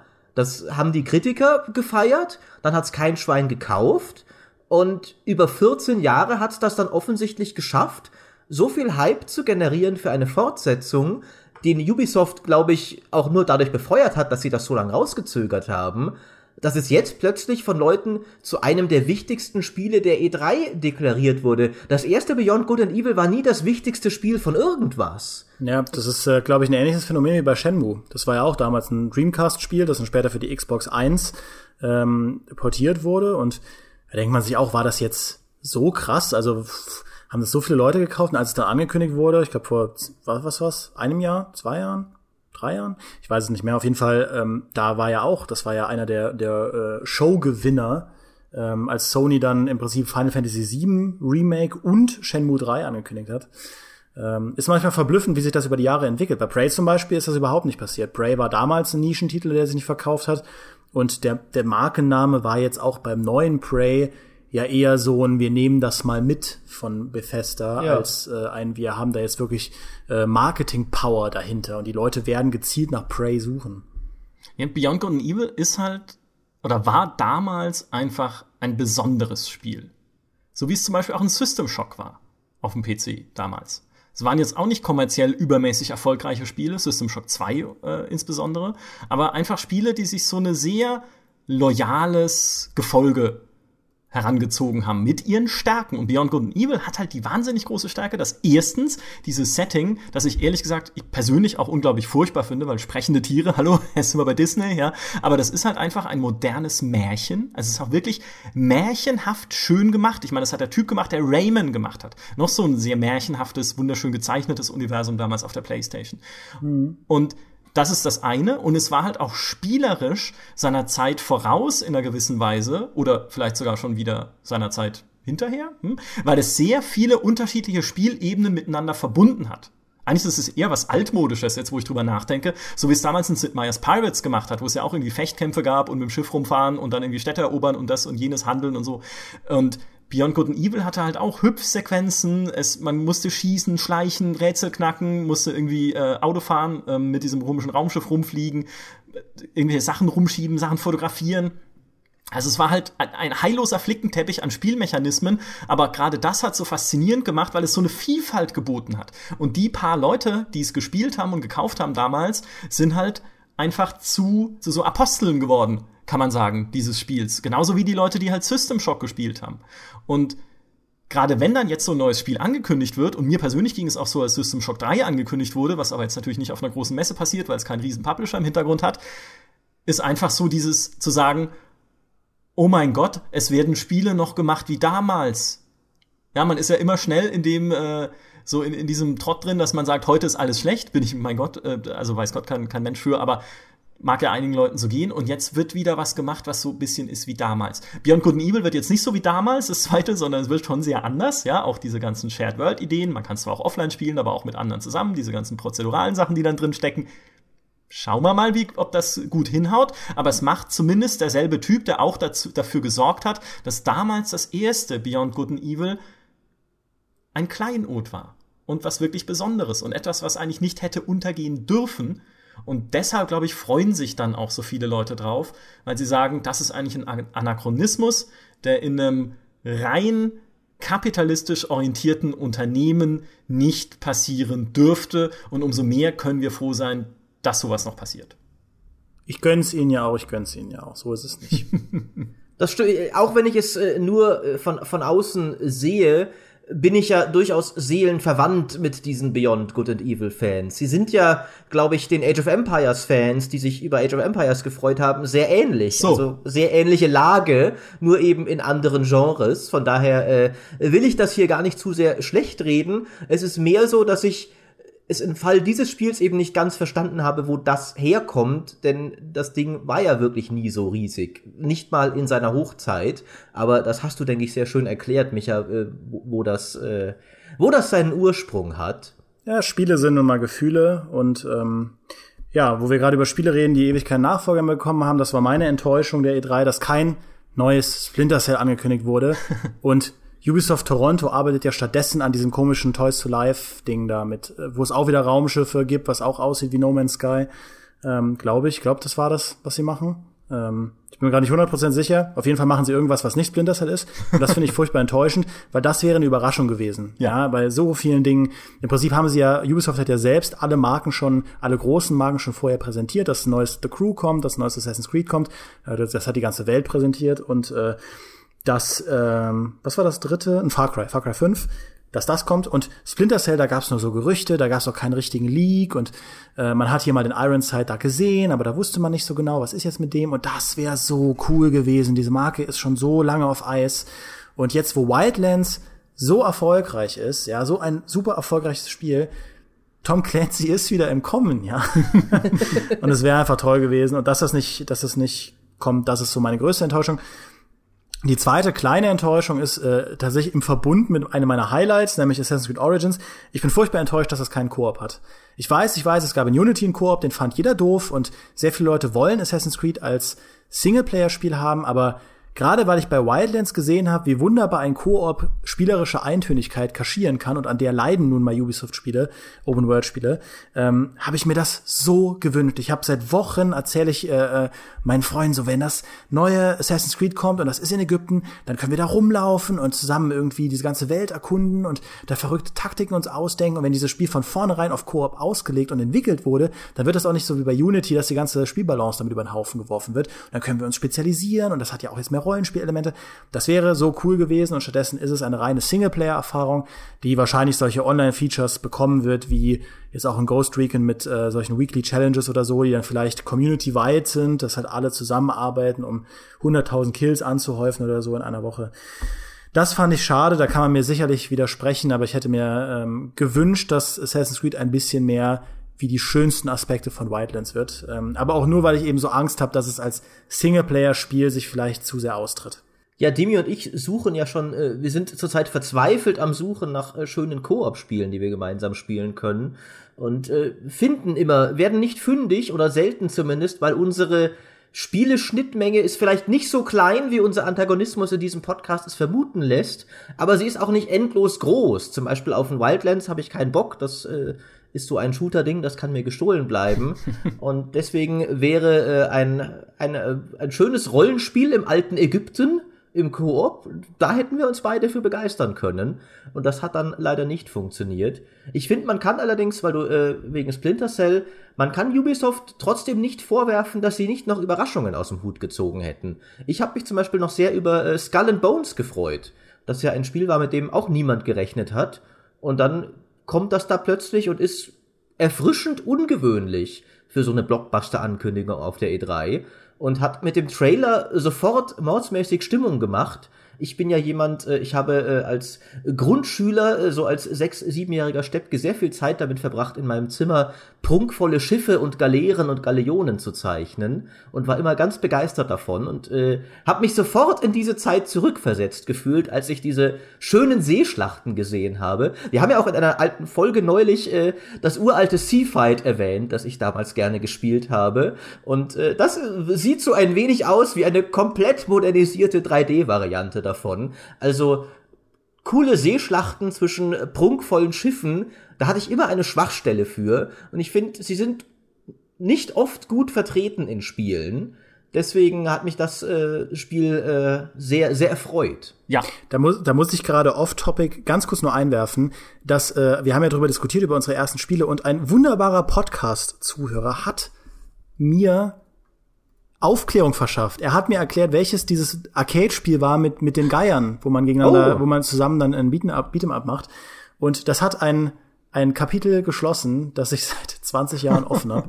Da nochmal vielen Dank. Also dieser Podcast hilft uns allen. Wundervoll. Wie schon mal ja, sagte. wenn du das an dieser Stelle schon erwähnst, will ich natürlich auch äh, Dank sagen, denn ich habe ja damals nach meinem konkreten Sea-Fight gesucht und äh, auch dort hat dann ein äh, tapferer, liebenswürdiger Leser herausgefunden, welches es war, der werte äh, Tobias, und hat mir sogar einen Test geschickt aus einem alten Magazin. Ähm, ich bin mir leider gerade nicht sicher, welches es aus der PC Player, genau, von 97. Und wie ich daran feststellen musste, war das Spiel anscheinend scheiße. Es hat nur zwei von fünf Sternen bekommen dort. Ähm, also hatte ich wohl keinen guten Geschmack damals als sechs-, siebenjähriger Spieler. Oder dieser Tester, der werte Ralf Müller, hatte keinen guten Geschmack. Ich weiß es nicht.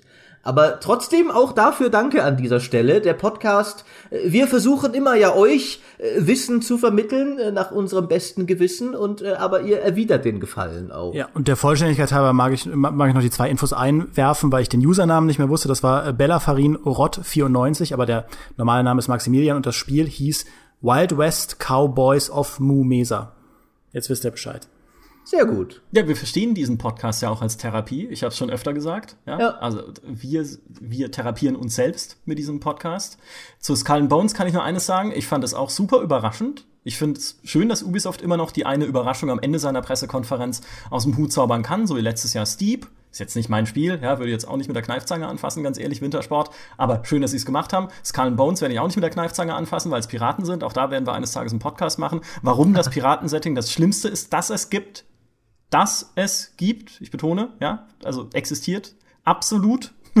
Nicht nur für mich, sondern auch, weil es, warum es auch jeder andere hassen muss. Ich würde ja hoffen, dass man in Skull Bones die Navy spielen kann und die Mistpiraten versenken. Aber das nur. Das hat der Kollege Jochen Redinger auch gesagt. Der hat immer nur, war immer nur darauf aus, dass er Gerechtigkeit bringen kann, diesem ganzen Gesindel. Womit er recht ähm, hat. Womit er, ich kann kurz mal eine Lego-Anekdote erzählen. Das ist, wir, wir schweifen hier völlig aus, ist aber egal. Ich habe damals mir von meinen Eltern ein Lego-Schiff gewünscht, weil es gab so ein Piratenset, also so halt quasi mehrere Piratenmodelle, so eine Insel mhm. und so ein Piratenschiff. Und das Piratenschiff war richtig schön groß und voller Piraten und halt richtig cool gebaut. Und ich wollte aber das Navy-Schiff haben, das viel kleiner ah. war und äh, auch für meine Eltern, die sich dann kaputt gelacht haben, billiger. Ja, ich wollte also das kleine billigere Weihnachtsgeschenk und mein Bruder hat mich dafür gegeißelt, weil er gesagt hat, das coole Piratenschiff ist so viel besser. Nein, ich wollte das Schiff, das die Ordnung bringt, nicht die Anarchie. Ist mir ganz wichtig, das klarzustellen. Und wie gesagt, immer mal ein Podcast drüber, was mit mir nicht stimmt. Eine Sache, ein Trend der E3 möchte Nur ich noch einen ansprechen. Podcast darüber. Na gut. Ja, vielleicht machen wir eine Podcast-Serie draus, was mit mir nicht stimmt. Ich hoffe, ja. ich höre sie dann selber. Ja. Ähm, also ich, ich glaube ja, Skull and Bones ist einfach nur ein Add-on für For Honor und das ist schön kaschiert. Und in dem Moment, in dem die Entermanöver stattfinden, sind die Boote voll mit Wikingern, äh, Samurai und Rittern. und das ist dann einfach noch der Versuch, das Ganze noch mal groß zu machen, indem man auch noch Piraten hinzufügt. Und wenn das nicht klappt, gibt nächstes Jahr ein Spiel mit Untoten, äh, mit untoten Schiffen. Und da sind ja, dann so auch Flug wieder, der Karibik-Style, so Barbossa richtig, halt. Dann. Ganz genau. Und da sind auch wieder, dann, da sind dann Piraten, Wikinger, Samurai und Ritter drauf. äh, das wäre klasse. Und vielleicht auch noch Splinter Cell-Agenten, das wäre das wäre richtig geil. Das kannst du als DLC kaufen dann. Jetzt haben wir unser Traumspiel für die nächste Messe. ja, mein Traumspiel 2018 und 19. wenn Vivendi übernimmt bei Ubisoft, kann das sehr schnell gehen. Ja, ja Skull, Skull and Bones and Splinter Cell. Den Trend, den ich ansprechen wollte, ähm, ist eigentlich im Prinzip kein Trend, sondern eher was, was mich sehr gefreut hat auf der E3. Der Singleplayer lebt noch. Geht in eine völlig andere Richtung als das, was ihr vorher gesagt habt mit eurem komischen Koop-Zeug. Ach, übrigens, das wollte ich noch sagen. Koop-Vorschläge für Maurice und Dimi bitte auf http www.gamestar.de slash podcast diese Folge anklicken und in die Kommentare schreiben, welche Spiele Maurice und Dimi bitte im Koop spielen sollen. Aber um Koop geht's das stimmt, mir nicht. immer gerne her damit, ja. ja. Um Koop geht's mir nicht. Ich bin selber äh, kein großer Koop-Spieler in dem Sinne, sondern ich freue mich sehr, dass bei diesem ganzen Gerede über Service Games, über Shared World, über Multiplayer, E-Sport, PvP, alles, was ein Spiel heutzutage braucht, bei all dieser Schalmei, und das ist das dritte Mal, dass ich dieses Wort sage in diesem Podcast, Schalmei. Ich wollte es gerade kommentieren und dann hast es du selbst gemacht. Sehr gut. Self-Awareness. Ich weiß, ich wollte in diese Schalmei mit einstimmen. Oh Gott. Ähm, Sprich weiter. Ich weiß nicht mehr, was ich sagen wollte. In all diesem modernen Spieleumfeld, dass man, dass sich gefühlt hat, immer mehr Richtung Online und gemeinsames Spielerlebnis entwickelt, was ja auch nicht schlecht sein muss. Es gibt ja viele coole Spiele in dem Bereich, aber gibt es immer noch Singleplayer. Und er wird sogar wieder wichtiger, habe ich das Gefühl, ein bisschen in den Präsentationen, die wir gesehen haben. Weil, hey, Star Wars Battlefront 2 kriegt seine Solo-Kampagne und wir dürfen sie sogar spielen auf der Messe, obwohl es bisher noch relativ wenig Videomaterial davon gibt. Skull and Bones wird eine Solo-Kampagne kriegen. For Honor hat eine bekommen, ne? dann muss man es auch da machen. Und so weiter und so fort. Metro, Exodus, wird ein reines Singleplayer-Spiel. Wolfenstein 2 wird ein reines Singleplayer-Spiel. Bethesda zeigt auf seiner Pressekonferenz Singleplayer-Add-ons zu Dishonored 2 und einem anderen Spiel, das ich vergessen habe, ist aber nicht so wichtig. The Evil Within 2, ja, ist ja auch ein Solospiel, das war's. Und äh, ich habe vor kurzem mit großer Freude Prey durchgespielt, was ja auch ein Singleplayer-Spiel ist. Also ich bin wirklich froh, dass es den Singleplayer noch gibt. Auch Destiny 2 wird viel mehr Augenmerk legen auf seine Story-Kampagnen, auf seine Erzählung, ne, weil sie es beim ersten Teil so verhauen haben. Naja, das behaupten sie jetzt. Das haben sie beim ersten Jahr auch schon groß äh, dahergedroschen im Voraus, äh, wie revolutionär die Story wird. Aber äh, ich stimme dir grundsätzlich voll zu. Ich bin ja auch ein großer Singleplayer-Fan. Äh, auch Anthem haben sie ja betont, soll auch komplett alleine spielbar sein. Also es wird nicht nur dieses Koop-Ding sein. Ähm, ich finde das auch. Das ist eine sehr positive Entwicklung, die denke ich, ja, man, man, muss ja auch mal zurückblicken. Es ist ja bei, bei all dem, was, was gerne so gequasselt wird über, über Multiplayer und wie wichtig das ist, es, es gibt immer noch weiterhin sehr viele große Singleplayer-Blockbuster. Bethesda ist das beste Beispiel mit, mit Sachen wie Skyrim und Fallout. The Witcher ist ein gutes Beispiel. Ähm, also, dass das während Multiplayer-Spiele, finde ich, sehr oft noch fast ein größeres Risiko haben, auch komplett auf die Nase zu fallen weil Multiplayer-Spiele viel mehr noch dieses, dieses, diese Todesspirale haben, dass ein Battleborn zum Beispiel, das das ist einfach tot, weil jeder weiß, dass es tot ist. Deswegen kauft sich's auch niemand mehr, um es weiter im Multiplayer zu spielen. Und so bleibt's natürlich tot. Ein The Witcher 3 kaufen sich heute immer noch Leute. Ich meine, sowieso das bessere und erfolgreiche Spiel, aber bei einem Witcher 3 wird's immer irrelevant bleiben, wie viele andere Leute es gerade spielen. Äh, und es konkurriert nicht so mit, mit irgendwelchen riesen Platzhirschen wie Overwatch oder sowas. Ich glaube, das haben vielleicht auch die Publisher erkannt, dass nicht jedes Multiplayer-Spiel automatisch der Garant ist für diesen tollen diese tolle zehn Jahre Lebensdauer mit haufenweise Mikrotransaktionen, die wir jedem auf die Nase binden können, sondern dass es auch komplett in die Hose gehen kann und äh, vielleicht ein gutes, solides Singleplayer-Spiel auch eine gute Investition sein kann. Ne, vor allem finde ich, auch bei einem Multiplayer-Spiel oder bei einem Spiel, das in erster Linie auf Multiplayer ausgelegt ist, wie bei einem Destiny 2, kann dir eine Singleplayer-Kampagne oder eine gut inszenierter Singleplayer-Inhalt sehr helfen, dich und deine Spielfigur in dem Spiel zu verorten. Also genau das, was ich vorhin gesagt mhm. habe, dir zu erklären, wer bist du eigentlich, was machst du da eigentlich, worum geht's in dem Universum und warum rennst du denn durch diese Welt und grindest? Ein Diablo macht doch auch nichts anderes. Es gibt dir eine Story und einen Background, einen sehr atmosphärischen Background bei den alten Diablos, um dir zu erklären, warum du diesen ganzen Mist machst. Was dich dann am Ende natürlich hält, ist die Beutesammelspirale, aber du hast zumindest diese Startmotivation, du musst da das Böse besiegen, das hat diese komische Kirche in diesem komischen Dorf besetzt. Geh da runter und mach die platt. Oh, und übrigens, hier sind Schwerter und Rüstungen und äh, jetzt bleibst du ein paar Monate dabei. Also, ich finde das immer enorm wichtig, dass dir ein Spiel so eine Verortung verschafft. Bei einem Star Wars ist es natürlich jetzt ein bisschen was anderes, weil, hey, ich mein, worum es da geht, wissen wir alle, ja? die äh, irgendwie, wer ein Sturmtruppler ist und wer ein Jedi ist, das ist halt alles schon gut besetzt, das kennen wir. Aber gerade bei so einem Universum, das halt nicht jeder kennt, wie bei einem Destiny 2, insbesondere wenn es jetzt auf den PC kommt, finde ich sowas enorm wichtig. Ja, wisst ihr, was einen tollen, eine tolle Singleplayer-Kampagne hat und eine tolle Koop-Kampagne? Splinter Cell. Ja. bestimmt, wer, bestimmt. Wer macht das? Ja. Wieder keiner. Ja. Ah. das ist so Richtig. Es ist, äh, ja, ja, ich, ich, äh, auch, das Leben ist nicht nur für mich ein Jammertal, sondern auch manchmal für Dimi, obwohl er eigentlich viel weltoffener ist als ich, aber auch er wird manchmal enttäuscht. Jetzt äh, bin ich ähm, überlegen, was wir als Schlusswort sagen können, denn heldenhaft haben wir ja schon unser Fazit direkt zur Einleitung gesagt, zur E3. Äh, wie beenden wir diesen Podcast nun elegant, Gentlemen? Ja, vielleicht, indem wir zumindest mal in den Raum werfen, was auch der Kollege Fritz als Fazit gesagt hat zur Ubisoft-Konferenz, dass bei all den kleinen Enttäuschungen, die jeder für sich finden kann, ich der Meinung bin, auf dieser E3 gab es keine gravierenden Lows. Es gab nicht diese Dinge, die Xbox One X wird always on haben. Es gab nicht diese Momente, wo ich mir gedacht habe, die Publisher haben absolut nicht verstanden, was wir Spieler wollen, oder sie stellen im Prinzip den Profit so weit oben an, dass sie Entscheidungen treffen, die absolut Banane sind. Also es war eine E3, finde ich, die relativ spielerfreundlich war, in der auch sehr vielseitige Spiele angekündigt wurden. Also das allein, dass es zum Beispiel was Neues zu Steep gibt, was ja ein sehr eigenständiges Spiel war, ja, mit Schnee und so. Ähm, und auch das, was BioWare macht und die ganze Vielfalt an Spielen, das Forza für PC kommt. Es gab einfach sehr viele erfreuliche Neuigkeiten, fand ich, auf der E3. Das mögen vielleicht nicht die großen Super-Wow-Momente gewesen sein, aber es gab auch kein Fiasko für mich. Und äh, das ist was, was ich auch mal in den Raum werfen mag. Ich habe das Gefühl, der Spielemarkt stabilisiert sich zumindest an der Front weitestgehend. Es gibt natürlich immer noch Bereiche, wo immer mal was passiert, aber zumindest auf dieser E3 fand ich, war das eine sehr ähm, diplomatische Messe. Stimmt. Außer, dass die Fans von VR wahrscheinlich ein bisschen in die Röhre geschaut haben ähm, bei den ganzen Ankündigungen. Ich kann mich da mal nicht so reinversetzen, weil ich persönlich privat nicht so ein VR-Enthusiast bin. Ähm, aber ich habe da auch bei uns bei den Kollegen einige gehört, die äh, sehr grummelig in ihren Bart gemurmelt haben, dass das blöd ist, dass so wenig VR-Unterstützung angeboten wurde. Aber hey, immerhin kommt Skyrim VR, was ja ziemlich cool ist, denke ich, ja. wenn man VR gut findet und Skyrim mal so spielen will. Man kann Skyrim nicht auf genug Plattformen kaufen. auf der Switch, auf, jetzt noch für ja, VR. Auf der Switch, ja. Das ist, äh, also für PlayStation VR kommt es ja. Das ist tatsächlich, das habe ich auch schon gesagt, in einem Video, das ich mit Heiko zusammen gemacht habe.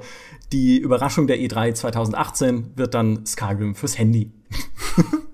Also, wahrscheinlich, wahrscheinlich. Kühlschrank dann danach, Waschmaschine. Genau. Toaster. Es muss einfach, es darf ja. kein System mehr geben, auf dem ich Skyrim nicht spielen kann, dann ist wirklich alles gut. Wenn das aber tatsächlich noch shared wäre mit so einem Safe Game, was ich dann immer weiter spielen kann und so, wir kommen langsam, hm, das hm. wird langsam richtig cool.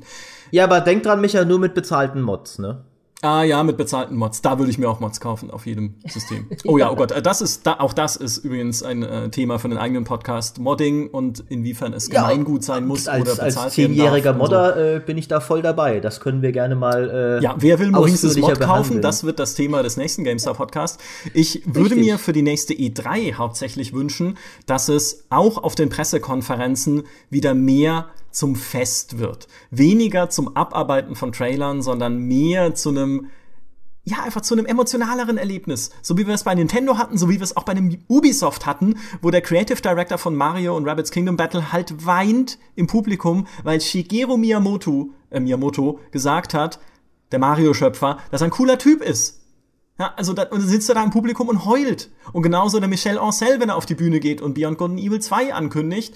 Und ich glaube nicht, dass es immer gespielt ist, wenn, wenn jemand tatsächlich so emotional wird auf der Bühne, genauso wie der Way Out Entwickler bei Electronic Arts, der ja sehr aufgedreht war, aber damit halt auch einfach Stimmung da reingebracht hat. Also ich würde mir wünschen, dass die E3 es noch mehr schafft, diese wundervolle Branche einfach zu feiern und zu zeigen, wie toll es eigentlich ist, einerseits auf Seiten von Entwicklern und Publishern an neuen Spielen zu arbeiten und andererseits natürlich auf Seiten der Spieler neue Spiele zu spielen, die man richtig cool findet, weil ehrlich gesagt, ohne dieses ohne dieses Feiern und ohne diese diese Leidenschaft, die da dahinter steckt, ist es halt eine Branche wie jede andere, in der es nur ums Geld geht und das soll die Spielebranche einfach nicht sein und nie werden für mich. Also ich finde, das ist was, was ich auf der nächsten E3 dann gerne wieder mehr abzeichnen darf.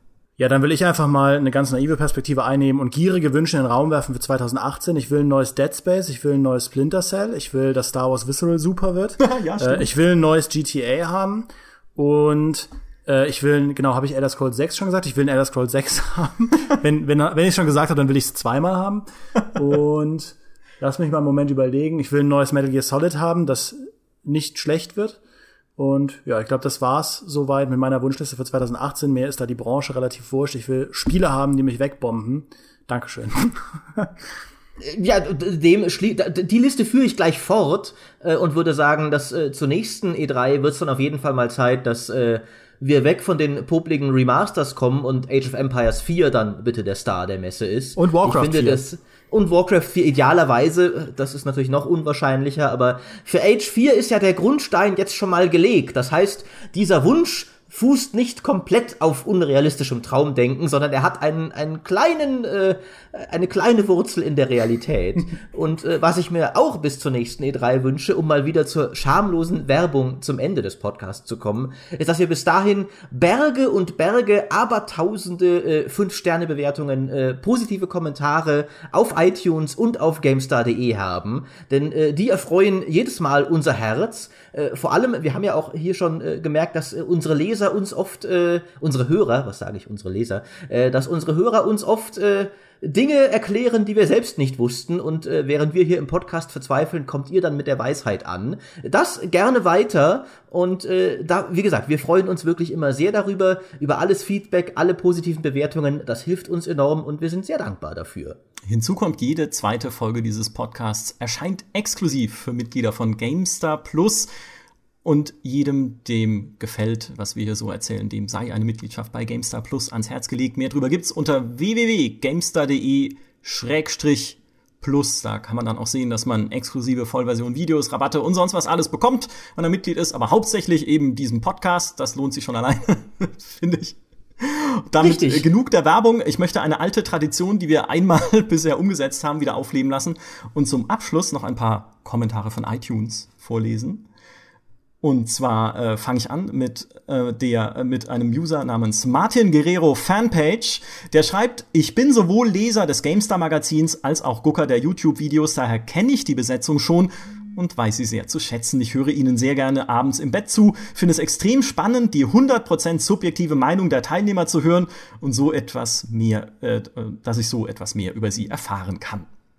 Und äh, noch dazu äh, ein Kommentar von DMSKSJD, ich weiß nicht, ob das, ob man das irgendwie zusammenhängend ausspricht, der uns leider nur zwei Sterne gegeben hat, aufgrund eines technischen Problems, wie ich annehme, auf iTunes. Dafür, dass der Spiele-Podcast-Markt schon gut gefüllt ist, liefert dieser hier einfach zu wenig Neues. Das tut uns leid, wir arbeiten dran. Und noch ein Kommentar von HGDHDH. Hab dich ganz doll. H, weiß ich nicht. ähm, wie Maurice befohlen hat, bewerte ich diesen Podcast mit 5 von 5 Sternen, egal wie schlecht er eigentlich ist. Nein, ohne Witz, sehr guter Podcast hier. Auch die Plusfolgen sind bisher ausgezeichnet, auch wenn sie leider nicht auf iTunes erhältlich sind. Ja, vielen Dank für Ein guter Kommentare. Mann, ein exzellenter Mann, das. Ja, wer Befehlen von Maurice folgt, kann überhaupt nichts falsch machen. Das ist, glaube ich, eine Sache, die wir schon lange geklärt haben in diesem Podcast. Vielen Dank ja, für eure Kommentare. Das will ich doch hoffen. Kommentiert ruhig weiter, dann lese ich sie vielleicht mal irgendwann vor, wenn wir uns alle paar Wochen mal dran erinnern, dass es diese Tradition gibt. Ich, ich hoffe, der Podcast hat euch Spaß gemacht. Ich hoffe, es hat euch Spaß gemacht zuzuhören, was wir gerade so über die E3 2017 denken und uns wünschen für die nächste E3. Und eines halt zum Schluss gesagt, wenn natürlich ein Spiel die Hauptrolle spielt nächstes Jahr auf der E3 2018, dann ist es Homeworld 3. Macht's gut, bis zum nächsten Mal. Tschüss. Bis dann.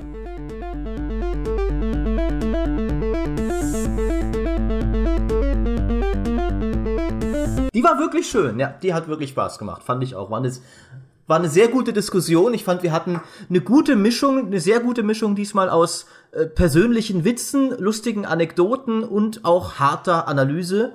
Ähm, also ich fand diesmal, die würde ich fast sagen, war exemplarisch dafür, wie ich mir eine gute Folge vorstelle. Also die war witzig, die war informierend, die war subjektiv, die war unterhaltsam, wirklich schön. Und das, obwohl wir alle komplett kaputt sind.